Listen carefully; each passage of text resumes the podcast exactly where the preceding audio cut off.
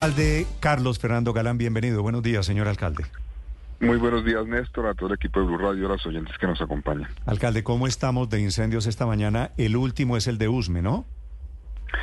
Sí, Néstor, ayer hacia las 11 de la mañana inició ese, ese incendio, pues fue el reporte como a las 11 y 18.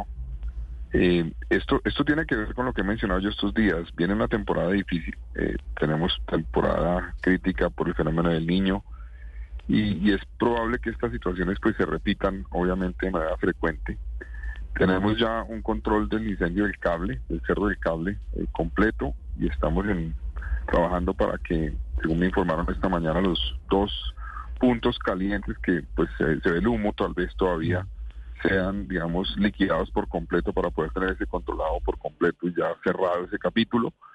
Ayer en la tarde también hubo un punto eh, que según me informan los bomberos era por fuera del perímetro inicial del incendio del cable que se vio también desde, el costado norte del cerro, pero fue ya liquidado también. Eh, y eso tiene que ver también eso con lo que yo decía, a veces infortunadamente estos incendios por el tipo de suelo en los cerros orientales, eso que llaman la cícula de pino, profundidad, eh, puede estar el incendio eh, por debajo, digámoslo así, puede mantenerse ahí al punto caliente estar, digamos, no visible durante varios días y activarse. Por eso hay que hacer un monitoreo permanente y así lo haremos. Y en Usme, infortunadamente, pues ese, ese incendio pues tiene un impacto, pues no sabemos ahorita todavía las hectáreas, pero es significativo en el parque Entre Nubes. Ahí nosotros estuvimos ayer en la Fiscala, en el punto más cercano, desde el costado de Usme. Eh, afectó zonas cercanas a, la zona de Usme y la zona de Uribe de ese, de ese parque, pero ese también ya tenemos un avance en controlarlo en más del 90%. Yo espero que durante el día lo tengamos totalmente ya controlado y liquidado. Pero es lo, lo que es previsible es que, es que estas cosas se repitan y por eso tenemos que trabajar mucho en la prevención, en, en reaccionar cada vez más rápido a estas situaciones, porque entre más rápido se llegue a un incendio, más fácil es controlarlo. Alcalde, este parque entre nubes, este de Usme, esto es la salida hacia Villavicencio, geográficamente, físicamente, ¿cómo es? Eh, ¿qué, tan, ¿Qué tan grave es la situación en este momento allí? Bueno, tiene, tiene una vegetación distinta a la de los cerros orientales. Ahí sí hay vegetación nativa. Eh, entonces es distinto en términos de, pues no hay, no hay, no hay, como, como uno ve la presencia mayoritaria de pinos en, los cerros orientales. Eh, en el punto donde fue el incendio es un punto que me explicaban los bomberos y también el alcalde local, por ejemplo, porque yo tengo la preocupación de cuáles pueden ser los orígenes de este incendio. Eh, no es urbanizable, digamos, no es un punto que se pueda urbanizar de ninguna forma. Entonces, porque eso es una preocupación. Eh, entonces, es un, es un terreno, digamos, eh, pues obviamente de montaña subido, es difícil pero, no es páramo, mejor dicho. No, no es páramo. Esto queda, digamos, a un lado del parque queda San Cristóbal, al otro lado queda Usme y, por una esquina queda Rafael Uribe Uribe. O sea, queda digamos así como entre la ciudad más o menos, esta parte de este parque. Porque es que estoy viendo unas imágenes y veo ganado, por ejemplo, ¿no? Eh, es posible que en algún punto haya, pero, pero esto queda dentro realmente en el marco del perímetro urbano. Eh, ya está controlado afortunadamente, eh, pues en, más de un 90%. Me dicen que cuando dicen controlado es que no se está expandiendo.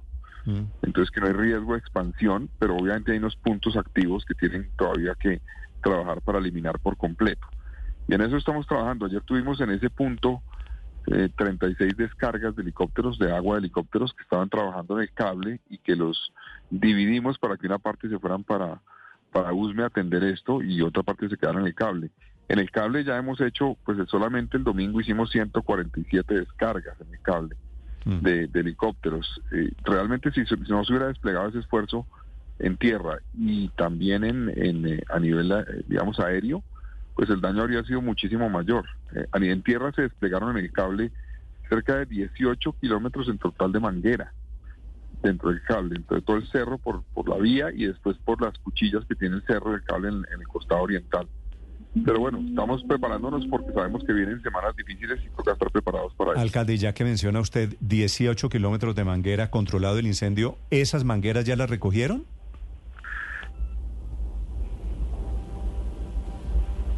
La vieja, eh, las otras se están utilizando. En el caso de la quebrada la vieja se nos quemaron algunos tramos de manguera y tendremos que trabajar para reemplazarlos. Ahí le hemos pedido ayuda a la Unidad Nacional de Gestión del Riesgo. Eh, Bogotá tiene, pero pues necesita obviamente apoyo adicional porque pues nunca se ha desplegado una red en Bogotá por lo menos de 18 kilómetros de manguera en un en un punto para atender un incendio. Suena, suena gigante. Alcalde, ¿ya tiene usted a esta hora claro de estos incendios, el de los cerros orientales, los de Usme en diferentes regiones de Bogotá, cuáles son provocados, cuáles por manos criminales, cuáles accidentales estrictamente? Bueno, en, cada uno, la, unidad de bomberos, la dirección de bomberos, el cuerpo de bomberos tiene un grupo especializado que investiga pues, con herramientas que ellos tienen técnicas, el origen y las causas de cada incendio. En el caso del, cerro de la Quebrada La Vieja, la, determinación de esa investigación es que fue una fogata en un punto del cerro eh, que seguramente se hizo el, el, domingo. No la pagaron bien o no la pagaron, entonces ahí se identifica un punto donde fue el origen de ese incendio. Y en el caso del Cerro del Cable, eh, la investigación arroja que fue, digamos, tenemos un suelo muy seco en este momento, muy, muy seco, y eh, la, la, digamos, la retracción del, del sol en, la, en, la, en una botella que estaba en el suelo a unos 150 metros al sur, eh, al sur, al suroccidente más o menos de la, de la antena principal allá en el Cerro del Cable, eh, generó un incendio. Eh, eso, eso es el origen, digamos, ese también pues obviamente es, producto de acción humana, no es que una persona pues adrede lo haya hecho tal vez, pero pues eso refleja un poco que pero, pero no hay un capturado, alcalde, no hay un capturado allí en los cerros orientales, creo que de nacionalidad venezolana. No, lo que ocurrió, lo que ocurrió, y eso pues yo ya le pedí a la policía que tome medidas para que eso no se repita, es que a 300 metros al sur del puesto de mando unificado del Cerro del Cable, eh, la noche del domingo, eh, la, la Brigada 13, soldados de la Brigada 13, encontraron a un, a un individuo que estaba prendiendo una fogata al parecer para, para cocinar. Tenía elementos para cocinar al parecer. Fue capturado eh, y fue entregado a la policía pocos minutos después en, en la circunvalar. Una patrulla de la policía lo recogió. Eh, eh, y al parecer pues se identificó que era un ciudadano extranjero pero simplemente le hizo un llamado de atención. Yo sí les dije, eso no puede ocurrir. O sea, eso no puede ocurrir porque evidentemente aquí hay elementos de parte del ejército que grabó inclusive el momento en que encontraron a la persona y esos elementos son suficientes para que haya una sanción efectiva. Eh, entonces, eh, eso no puede ocurrir y, le pedimos inclusive a, las autoridades que buscaran nuevamente, eh, pues identificar a esta persona y buscarlo porque eso no puede, eso no puede permitir que la persona haga eso Inclusive ustedes oyen en el video, en el video el soldado le dice, llevamos seis días tratando de apagar un incendio en este cerro para que usted venga a prender una fogata en este sitio. Mm. Entonces, eso vamos a trabajar, pero no se pero cuando, que hay, una parte, hay una parte que me pierdo ahí, ahí vemos las imágenes. Cuando decimos estaba prendiendo una fogata, no era prendiéndole fuego a la montaña. Aunque pues, una cosa lleva a la otra, pues. Exactamente. Eso fue la información que yo recibí, es que estaba con, pues, con, madera prendiendo para poder cocinar, al parecer, al parecer. Pero este no es el origen de ese incendio, ¿no? El, es, esa, ese punto es muy distante realmente del incendio del cable. El cable, pues ahí estamos a, caminando a pues más de una hora en los cerros, o inclusive hasta dos horas para llegar al punto donde fue el origen del, incendio del cable. Entonces no fue, pero obviamente el riesgo es que este, este personaje generara un nuevo incendio. Obviamente. Sí, alcalde, ustedes en el caso de, de, los cerros orientales, en uno de los puntos concluyeron, usted nos dijo aquí que era producto del calentamiento de una botella, que no saben en qué momento lo dejaron, pero, pero quiero darle, alcalde, el dato del Ministerio de Ambiente que dice que ocho de cada diez incendios que se han registrado obedecen a manos criminales, es decir, a personas que han hecho a propósito la quema de, de, de los cerros, de estas reservas forestales. Ustedes en el caso de Bogotá tienen alguna pista o definitivamente se lo atribuyen a circunstancias distintas a pirómanos, alcalde? Bueno, en, estos dos casos es el origen que tenemos es estos dos casos que les mencioné, el caso de la fogata y el caso del vidrio, la botella de vidrio. Ahora, un informe que me han presentado los bomberos en Bogotá apunta a algo que puede tener que ver con lo que dice el gobierno nacional y en eso creo que hay que tener cuidado. Y es que los bomberos me dicen, mire, en más de un 90% los incendios se producen por acción humana, más de un 90%. Mm. Eso no quiere decir que sean, digamos, eh, digamos, manos criminales, una persona que va y prende el fuego a la montaña para que adrede pues ocurra el, incendio, sino que hay descuido, dejan botellas, dejan basura, botan un cigarrillo, cosas de ese estilo, todo eso está incluido en ese 90%. Ahora, si el gobierno dice que tiene un 80% ya de, indicios que apuntan a una acción deliberada para prender fuego, pues es importante que, que la Fiscalía conozca esto. Nosotros vamos a entregar a la Fiscalía, obviamente, lo relativo a los incendios que se han presentado en Bogotá, que estos son dos, hemos hablado de dos, eh, bueno, de tres, Quebrada la Vieja, Cable y Usme en el punto del Parque Entre Nubes, pero han ocurrido muchos más. Eh, el caso de Tibanica, por ejemplo, entre Bosa y en inmediaciones de, digamos, el borde con Suacha, ocurrió en Timisa, ha habido varios, varias quemas de pastos. Este mes de enero ya llevamos más de 100 incendios calificados como forestales, algunos en los cerros, otros en quemas de pastos en diferentes puntos de la ciudad. En todos esos casos hay investigación y en todos esos casos de investigación, espero recibirla en los próximos días para tener un corte mensual, le vamos a entregar eso a la Fiscalía para que actúe. Sí. Alcalde, ¿ha mejorado en los últimos días la calidad del aire por cuenta del trabajo de los bomberos y del ejército y de todos ustedes que, que han logrado sofocar los incendios? Pero todavía hay material particulado en el aire que respiramos los bogotanos. ¿Se mantiene la emergencia? ¿Se mantiene el pico y placa el sábado para los vehículos particulares el próximo que viene? Ricardo, efectivamente viene mejorando. Venía mejorando mucho ayer. A raíz del incendio de dos meses se frenó un poco esa mejoría. Eh, sin embargo, eh, pues tenemos que monitorear porque necesitamos que se cumplan unos criterios para poder levantar la alerta. Es decir, así como se requiere que pasen cierto número de horas con la mitad de las estaciones en una zona de Bogotá. Ustedes saben que Bogotá tiene 19 estaciones de monitoreo de calidad del aire. Esas 19 están distribuidas en cuatro zonas, una suroccidental, una noroccidental, una nororiental y una suroriental.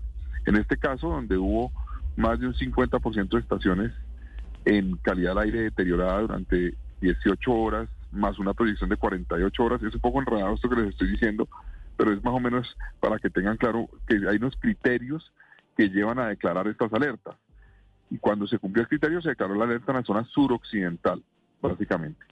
En este momento todavía no hay tiempo suficiente para levantarlo en esa zona. Entonces, mientras tanto, seguimos con estas reglas, seguimos con las restricciones de carga y seguimos con el pico y placa el sábado. De aquí al sábado, pues vamos a evaluar. Tenemos varios días. Yo espero que la tendencia eh, de mejoría la recuperemos hoy y podamos seguir avanzando para que se puedan levantar esas medidas. Ahora, el llamado a la ciudadanía es particularmente a la gente que tiene alguna enfermedad o alguna situación de salud que puede darle, digamos, mayor riesgo. Personas con EPOC, madres gestantes, los niños, es mejor que todos ellos tengan mayor cuidado, que usen, por ejemplo, las personas con EPOC el eh, tapabocas N95, las madres gestantes también. Entonces, aquí hay que entender que hay una población de riesgo particular que se ve más afectada por esto y es la que tenemos que cuidar. Infortunadamente es difícil tomar medidas que no afecten a otros. Me explico, hay personas que de pronto requieren de un cuidado no tan drástico en este momento como usar un N95, eh, pero pues nosotros sí queremos mandar el mensaje de que todo el mundo tenga precaución, de que limitemos la actividad física en espacio público en este momento, actividad física fuerte, obviamente, no salir a caminar, eso no tiene riesgo, pero actividad física fuerte pues sí tiene un riesgo mayor y ese es el mensaje que hemos tratado de transmitir. Yo iré monitoreando durante el día, en los próximos días, el IBOCA, para que una vez tengamos, digamos, un cambio, ojalá en la tendencia nuevamente, que nos permita cambiar eh, o terminar, digamos, la alerta que, generamos, hacerlo inmediatamente. Sí, alcalde, sin duda hemos tenido momentos muy complicados en estos últimos, en estas últimas semanas. Eh, el cerro en, el, en la quebrada la vieja, el incendio en la quebrada la vieja, el incendio en el cerro del cable han sido muy difíciles. Pero usted dice que vienen días aún más complicados. ¿Por qué? Eh, ¿A qué debemos estar eh, listos? ¿A qué tenemos que estar preparados? Pues ah, todo, todo indica que la temperatura, eh, digamos, no va a llover, o va a llover pues prácticamente nada, muy poco, en los próximos tres meses. Básicamente, esas son las predicciones. Yo no digo que no vaya a llover en absoluto, pero, pero en general no va a llover. Vamos a estar con un tiempo muy seco. Segundo, altas temperaturas. Eh, el mes de febrero va a ser más caliente inclusive que el mes de enero. Entonces todo eso es un ambiente perfecto para que con un, un digamos, un terreno seco, completamente seco, eh, se prendan este tipo de incendios. Entonces por eso tenemos que estar monitoreando todos los días. Yo estoy trabajando para que entre bomberos, policía, defensa civil y otras herramientas podamos hacer monitoreo permanente de los cerros para detectar rápidamente situaciones y actuar rápidamente. Hay un tema que me preocupa y yo lo he manifestado públicamente y se lo he dicho al gobierno nacional y es Sumapaz, porque aquí podemos reaccionar rápidamente y podemos llegar rápidamente. En Sumapaz es mucho más difícil. Y cuando usted pierde una hora, dos horas, tres o hasta cinco horas por cuenta de los desplazamientos, pues puede ser la diferencia entre que se quemen 500, mil hectáreas o más. Entonces yo le he pedido al gobierno nacional y ahí la ministra Susana Mohamed nos dijo que va a apoyarnos con una brigada comunitaria de vigilancia, pero queremos trabajar con tener, digamos, una, una fuerza de avanzada ya presente, además de lo que existe hoy, que permita reaccionar rápidamente para que en caso de un incendio en, en Sumapaz podamos resolver la problemática. En la semana pasada hubo un incendio por el sector de Pasca, en el lado de Cundinamarca, en el borde del páramo y en el borde de Sumapaz. Eh, los soldados de la Brigada 13 que están allá presentes nos informaron y ellos mismos actuaron y lo pudieron contener. Cuando llegaron ya bomberos de Cundinamarca entiendo que ya estaba controlado el incendio, eh, pero pues nos dimos cuenta en ese caso, pues que llegar allá y además teniendo situaciones como la del cable u otra que surja, pues va a ser muy difícil para los bomberos de Bogotá y para los equipos que están presentes ahorita en la zona urbana de Bogotá poder llegar allá a atender el incendio. Claro. Entonces ahí sí me preocupa mucho y si quiero trabajar con la nación y con la CAR y con los diferentes... Hacemos un esfuerzo para proteger Sumapaz y que no nos pase en Sumapaz lo que pasó en el cerro, en el, perdón, en el páramo de Santurbán. ¿Y hay posibilidades de que eso pase, alcalde, que lo noto reiterando su preocupación por el tema de Sumapaz? Sí, yo sí creo que hay muchas posibilidades, Néstor, infortunadamente, por, por lo que les decía, por, por la temperatura que vamos a tener, por la falta de lluvia y por la dificultad. Ustedes saben que llegar a algunos puntos de Sumapaz puede tardar por tierra más de seis horas. Entonces, eh, digamos, desplegar una fuerza en tierra que pueda atender un incendio es muy difícil. Nosotros tratamos precisamente la semana pasada de llevar unos bomberos, pero en el halcón que tenemos en la policía de Bogotá apenas podemos llevar tres o cuatro, no, no hay capacidad, requeriríamos eh, eh, helicópteros Black Hawk que nos pudieran llevar hasta allá en varias tandas para llevar un cuerpo significativo, en fin. Entonces yo estoy trabajando para que tengamos un plan y que nos articulemos y que la nación nos apoye para que tengamos gente allá vigilando y tener la capacidad de reaccionar inmediatamente si es necesario para llevar un cuerpo muy fuerte que pueda ser presente. Sí, sobre todo porque muchos de estos incendios son simultáneos, alcalde, pero déjeme volver a las medidas restrictivas eh, en Bogotá y quiero trasladarle una inquietud que tienen tal vez muchos, usted seguramente lo ha escuchado, sobre por qué los carros, por qué eh, los vehículos particulares, los vehículos eh, de, de carga que tienen más de 10 años pagan los platos rotos, si usted lo quiere ver de esa manera, alcalde, y las motocicletas no. ¿Por qué uno unos sí y otros no, si aquí se trata de contribuir todos a mejorar la calidad del aire en Bogotá? Bueno, hay unas reglas que están establecidas, digamos, en, la normatividad que indican que lo primero que hay que restringir en términos de movilidad, digamos, de, fuentes móviles cuando hay una, una alerta como estas, es la carga. Eso sí está reglado. Y además porque es la que más, eh, en cierta forma, en promedio, pues contaminación genera en términos de, de, lo que estamos en este momento vigilando, que es el PM10. Eh, entonces, esa es la razón por la cual se, toma la medida. Ustedes saben que previo a esta medida ya había una restricción de carga para vehículos de más de 20 años. Lo que se hace entonces es aumentar la medida, ser más restrictivos en medio de la situación. Yo espero poderla levantar más rápidamente. Y el componente de motos, según me ha informado la Secretaría de Ambiente, sí, efectivamente es parte de las fuentes móviles de contaminación pero no en la misma proporción que la carga. Entonces, esa es la razón, esa es la razón básicamente, e inclusive no en la misma proporción que los vehículos eh, particulares. Entonces, eso es lo que lleva a que esa sea la prioridad. Eh, es, el criterio, básicamente. Yo les puedo compartir un poco el, decreto y el sustento del decreto. Alcalde, ¿hasta, hasta cuándo, ¿hasta cuándo cree usted que hay pico y placa y estas restricciones los sábados? ¿Es temporal o usted cree que eso se va a quedar definitivamente en Bogotá? No, no, Néstor, pues yo le confieso que mi, esperanza, pero no, no debería decirlo de pronto en sus micrófonos, es poder levantar esa medida esta semana. Esa es mi esperanza, pero eso ah, depende de la evolución de la calidad del aire. No digo, como, como en Colombia nosotros armamos el mito de que las medidas temporales se vuelven definitivas, esta no. Yo entiendo, la gente me lo ha dicho. No hay nada más permanente que una medida temporal. Eso le dicen a uno siempre. Y, y la verdad es que tienen razón porque muchas veces ha sido así. Pero no, en esta en este caso no tenemos la intención de dejar esa medida, sino poderla levantar inmediatamente la calidad del aire lo permite. Vale, esa me parece una buena noticia. La última pregunta, Paola, para el alcalde Una Galán. última pregunta, alcalde, a propósito de medidas, ¿qué van a hacer ustedes para que esta tierra muy, muy seca, como dice usted, que dejan estos más de 100 incendios que clasifican como forestales, para que allí no se vayan ahora a hacer asentamientos y levantar construcciones ilegales? ¿Quién va a estar vigilando que ahora no se llene de gente esta parte, que son además, pues, buena parte reservas de los cerros orientales? Bueno, a ver, sí, tenemos que hacer una vigilancia. Ahora, en los cerros, eh, yo no, no veo tan fácil que eso ocurra en, el caso de los dos incendios de los cerros, porque pues el terreno realmente es un terreno particularmente difícil. Inclusive, yo les cuento que el domingo tuvimos un, bombero que, se cayó, porque eso es realmente precipicio en varias, varias zonas del, del incendio. Entonces ahí es difícil que eso ocurra, pero de todas maneras tenemos que hacer una vigilancia, porque además tenemos que entrar en modo, Paola, restauración, empezar a ver cómo iniciamos un proceso de restauración. Eso toma pues un tiempo, porque pr- lo primero que hay que hacer es que bomberos haga un barrido eh, periódico estos días para garantizar que no hay puntos calientes. Luego se hace una remoción de ciertos pues elementos que quedan allí. Tenemos que hacer unas brigadas de recolección de basura en los cerros. Los cerros infortunadamente están llenos de basura, increíblemente. y tercero, tenemos que iniciar un proceso de vigilancia para que las especies nati- eh, no nativas, foráneas, tipo pino, no rebroten en estas zonas, que ese es un problema. Tenemos que ver cómo controlamos eso y podemos empezar a sembrar nuevamente, según me informa la Secretaría de Ambiente, obviamente esto es coordinado por la CAR, porque esto es una zona de jurisdicción de la CAR, los cerros orientales, alrededor de dentro de seis meses más o menos tenemos que esperar. Entonces vamos a hacer un plan de, de vigilancia de estos elementos, me, me preocupa un poco más otras zonas, eh, por ejemplo, Sumapaz, repito, zonas de, de Usme, donde puede haber Ciudad Bolívar, donde puede haber puntos que sí busquen efectivamente eh, hacer asentamientos y ahí tenemos que trabajar con la policía para vigilar que eso no ocurra y vamos a trabajar con una fuerza especial de la policía que está dedicada El- presenta, presenta- Alcalde, presenta- el, el eucalipto, a atacar esto. ¿el eucalipto es no nativo de Bogotá?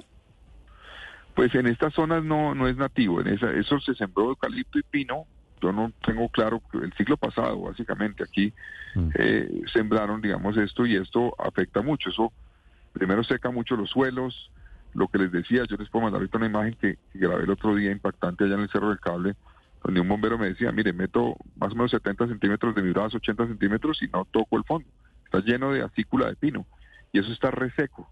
Entonces, prender eso es como prender, digamos, gasolina, básicamente, es Mm. increíble.